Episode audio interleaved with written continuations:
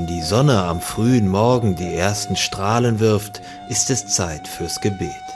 Jesiden beten die Sonne an, denn sie halten sie für die Quelle allen Lebens.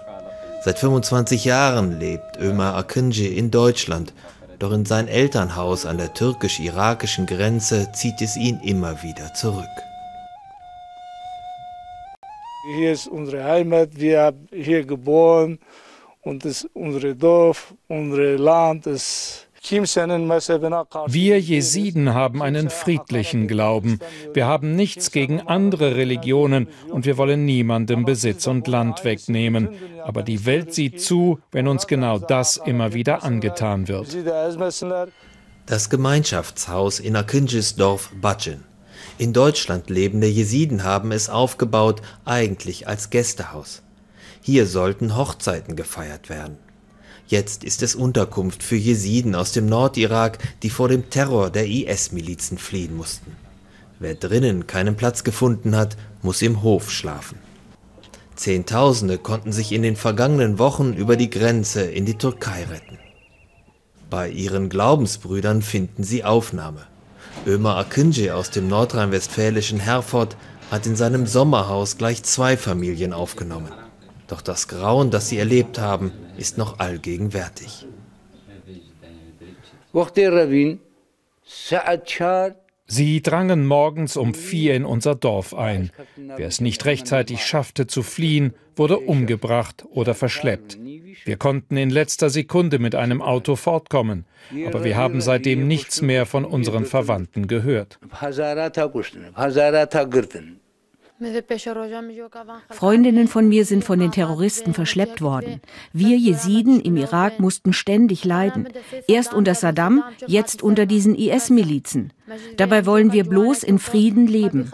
Ich will wie andere junge Menschen auch zur Schule gehen können.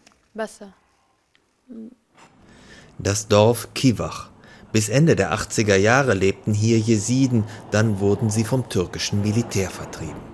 Die meisten Einwohner gingen damals nach Deutschland ins Exil. Auch Familie Bulut, die heute in Mannheim lebt. Die Buluts kommen nur noch zu Besuch nach Kiwach.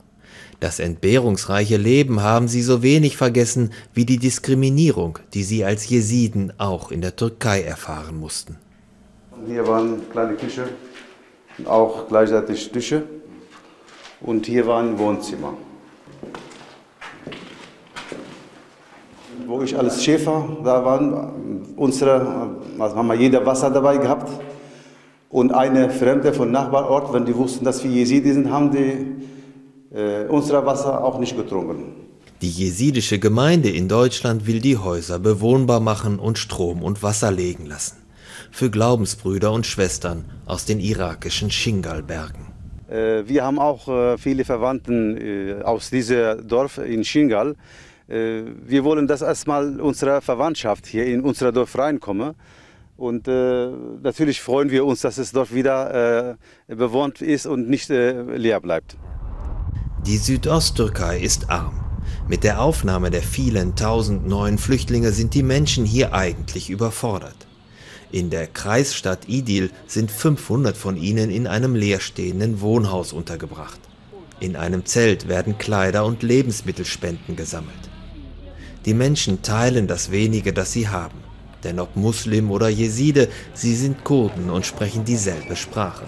Vom türkischen Staat hat Idils kurdischer Bürgermeister keine Hilfe bekommen.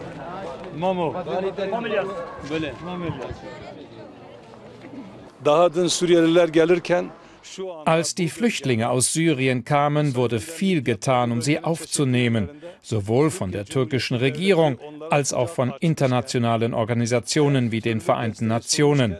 Nur für diese Menschen gibt es offiziell keine Hilfe. Das lässt uns nachdenklich werden.